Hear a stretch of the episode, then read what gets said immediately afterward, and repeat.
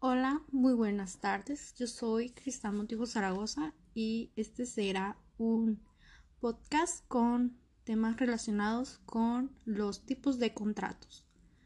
Como anteriormente habíamos visto, hoy vamos a ver contratos que son muy utilizados en la actualidad, los cuales son el contrato de un seguro, el contrato de prenda, el de fianza, el de edición y los contratos de franquicias. Vamos a comenzar a describir cada uno de estos y espero que lo que les comente sea muy útil para ustedes. Vamos a comenzar con el tipo de contrato de seguro. Un contrato de seguro es en aquel en el que existen dos personas. Una se llama asegurador y el asegurado. El contrato de seguro es aquel en el que el asegurador se obliga a pagar un cobro de una prima en caso de que se produzca un evento y hay un riesgo a un objeto. Este objeto va a tener una cobertura y es el que se va a indemnizar. Los elementos de este tipo de contrato de seguro son tres. Es el interés, que es la relación del contenido económico que se da entre el sujeto y el bien.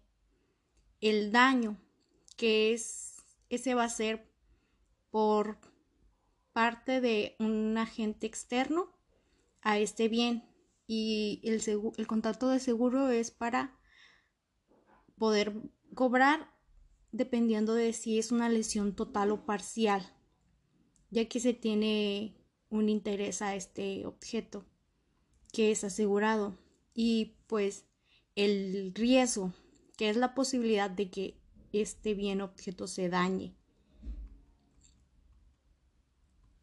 Para poder obtener este tipo de contrato de riesgo, tiene que existir un tipo de riesgo. Podemos aplicar este tipo de contratos a, a una persona, por ejemplo, si esa persona trabaja eh, de guardia de seguridad, se le hace un contrato de, de asegurar, para asegurarlo y que esta persona en caso de que salga dañada, de que haya algún accidente en su trabajo, esta persona pueda tener un seguro al cual cobrar por el daño que esta persona pueda sufrir. El contrato de prenda. El contrato de prenda es un tipo de contrato mediante el cual tú das un bien mueble y por este bien te van a dar un crédito. Tú eliges cómo o qué es lo que vas a pedir.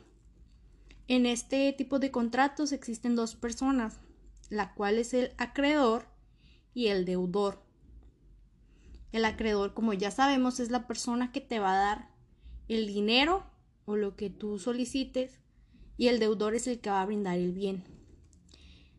El deudor tiene que estar cumpliendo con lo que esté establecido en el contrato. Por ejemplo, si esta persona dice, no, pues te voy a dar un monto de tanto cada mes, esta persona tiene que cumplir. Por lo que por su parte el acreedor está obligado a conservar, conservar aquella cosa que fue empeñada como si fuera propia. Y en caso de que esta cosa, objeto, bien mueble se dañe, él lo va a tener que cubrir, lo va a tener que restituir. Y en caso de que se le pierda, pues tiene que ser restituida y pagado todo, porque eso tiene que devolverse tal y como se dio. El contrato de fianza es un tipo de contrato por, por medio del cual una persona se compromete a pagar por el deudor principal. Por ejemplo, si una persona te debe dinero y otra persona dice, no, pues fíjate que yo voy a pagar por esta persona. Y las características de este es que la persona que va a estar ahí, que dice, no, pues yo te voy a pagar, tiene que pagar todo. Tiene que pagar, si hubo recargos, los tiene que pagar aparte de la, la deuda original que existía. en este contrato tiene que la persona que va a pagar la deuda puede decir, no, pues yo te voy a pagar la mitad. O sea, esta persona puede ser un contrato de fianza parcial o total, dependiendo de quién, de lo que decide el fiador. Ya que con esto se desea constituir a favor del derecho de la persona que, que debe. Las formas en las que se puede constituir este tipo de contrato puede ser por convención, o sea, que la persona lo quiera, por la ley o por una orden judicial. Y pues vamos a comenzar a ver quiénes son las personas que participan en este. Los dos principales serían el fiador y el acreedor. El fiador es quien debe, el acreedor es a quien le deben el objeto que sería pues el contrato en sí, las obligaciones sobre las que recae la fianza. Y cada una de estas personas pues son esenciales para que se pueda dar un contrato de fianza. El contrato de edición, esto me gustaría hacer mucho énfasis ya que este tipo de contratos serían muy muy adaptados a esta época que todos hacen programas de YouTube y todo eso, o hacen obras o toman fotos, ya que el contrato de edición es mediante el cual el autor o sus derechohabientes ceden el, a una persona conocida como editor los derechos de esta obra y mediante una compensación económica, claro. El derecho que éste adquiere es el reproducir su obra y el distribuirla. El editor está obligado a realizar todo lo que indique el contrato, bajo los riesgos que ya están pactados. Este contrato se hace con el autor de la obra o con los derechohabientes de, de esta. De que si, por ejemplo, el, el papá le heredó al hijo los derechos de una obra que él hizo. Ah, pues entonces, si la persona falleció, los hijos son los que van a poder negociar con cualquier otra persona para que ésta pueda hacer uso de esta imagen o música, película, lo que sea.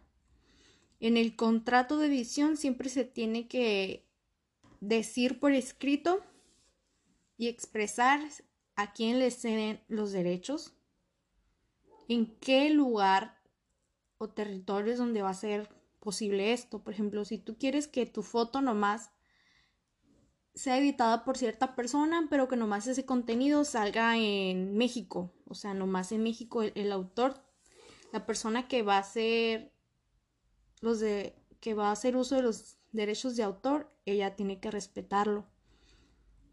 ¿Qué tantas imágenes de esa puede permitir, qué cambios son los que se le tienen que hacer y todo eso.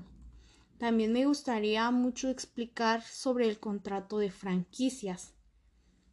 Así conocemos cómo se amplía el negocio de las cadenas de comida, de las cadenas de ropa, ya que el contrato de franquicias es el conjunto de derechos de propiedad industrial o intelectual relativos a marcas y nombres comerciales, establecimientos, modelos, diseños, pero estos tipos de franquicias, tú te afilias a la franquicia y ya ellos te dan permiso de utilizar, como ya dije, el contenido intelectual, los nombres de los comercios, los diseños y todo eso para que tú lo puedas utilizar.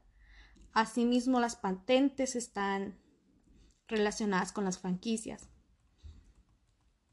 Este se considera un contrato mercantil, ya que el franquiciador otorga a otra, que será llamado franquiciado, a cambio de una remuneración, el derecho de desarrollar una actividad comercial con este ámbito de que ella, va a ser parte de una red de franquicias para poder vender, pues como ya dijimos, cafés o lo que venda con el nombre del producto, con el nombre de la tienda o de la empresa. Existen tres, tres tipos de contratos de franquicias, el cual será una franquicia industrial o de producción. Eh, en esta el franquiciado adquiere el derecho a, fabricar los mismos productos que fabrica el franquiciador. La franquicia comercial o de distribución es en esta en el que adquiere el derecho a vender determinados productos, ya se traten de productos fabricados por el franquiciador o terceros vinculados a esta marca. Y la franquicia empresarial o de servicios, en la que éste adquiere el derecho a prestar los mismos servicios que presta el franquiciador. Este tipo de contratos suelen durar entre 5 y 10 años dependiendo de cómo esté el mercado. Y en lo general se hacen contratos de por tiempo indefinido o de que eh, vamos a estar renovando contrato cada, por ejemplo, cada cinco años o por tiempo indefinido de que no pues de esta manera vamos a celebrar un contrato vamos a firmar un contrato por tiempo indefinido hasta que eh, las personas tengan a bien romper este tipo de contrato.